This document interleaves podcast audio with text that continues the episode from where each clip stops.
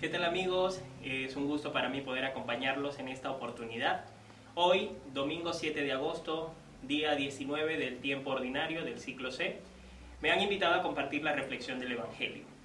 El Evangelio del día de hoy es un Evangelio que personalmente me gusta mucho y siento que nos va a ayudar también muchísimo a cada uno de nosotros en nuestros hogares. Quería compartir tres ideas o tres invitaciones que nos hace el Evangelio directamente a cada uno de nosotros. La primera es a no tener miedo, no temer.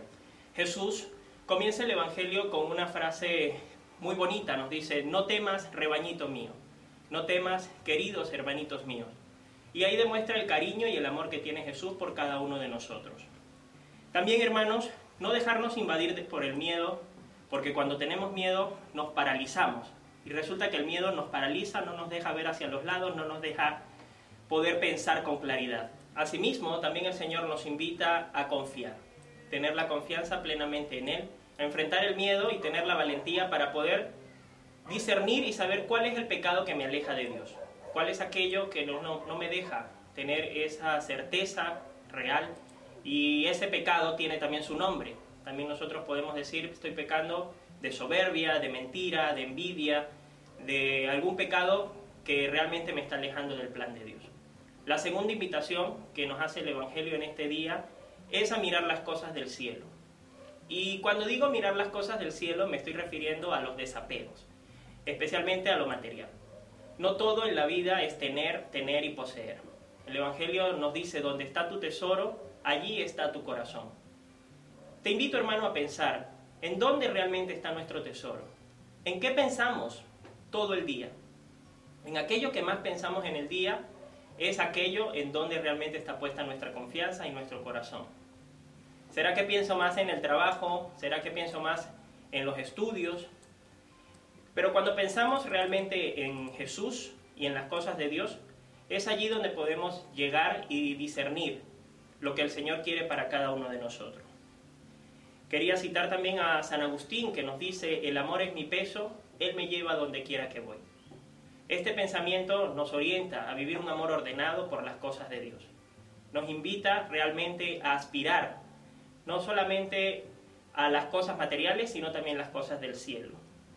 Esto es eh, una invitación que el Evangelio directamente nos hace. Y la tercera invitación es permanecer vigilante.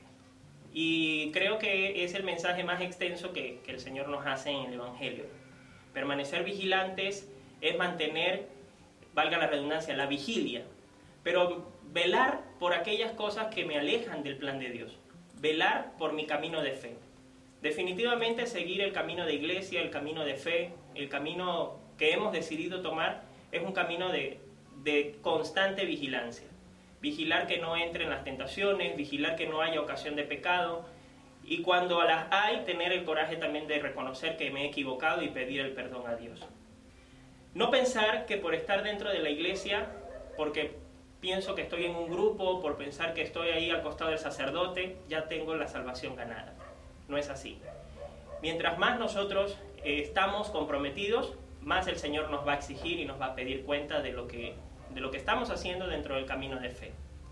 Por eso la invitación a estar vigilante es precisamente cuidar este tema, ¿no? cuidar la, la capacidad que tengo de poder estar muy, muy eh, apegado al servicio, ¿no? Prestar un servicio no por, por caer bien, no porque me vea el sacerdote, no porque me vea mi vecino y diga qué bonito el vecino va a la iglesia, sino porque realmente este servicio a los demás, desde un amor desinteresado, me lleve a la santidad.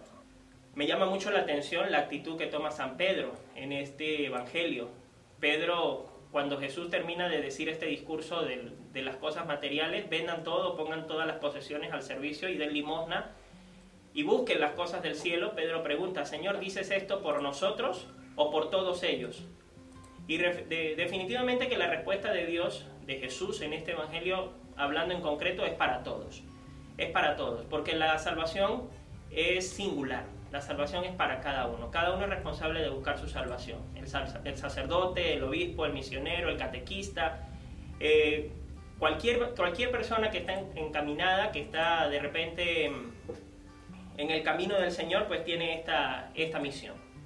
quería pues también finalizar esta reflexión pidiéndole a nuestra Madrecita, la Virgen, que es la Madre del Amor, que nos ayude a vivir este amor ordenado por las cosas de Dios y no por las cosas terrenas.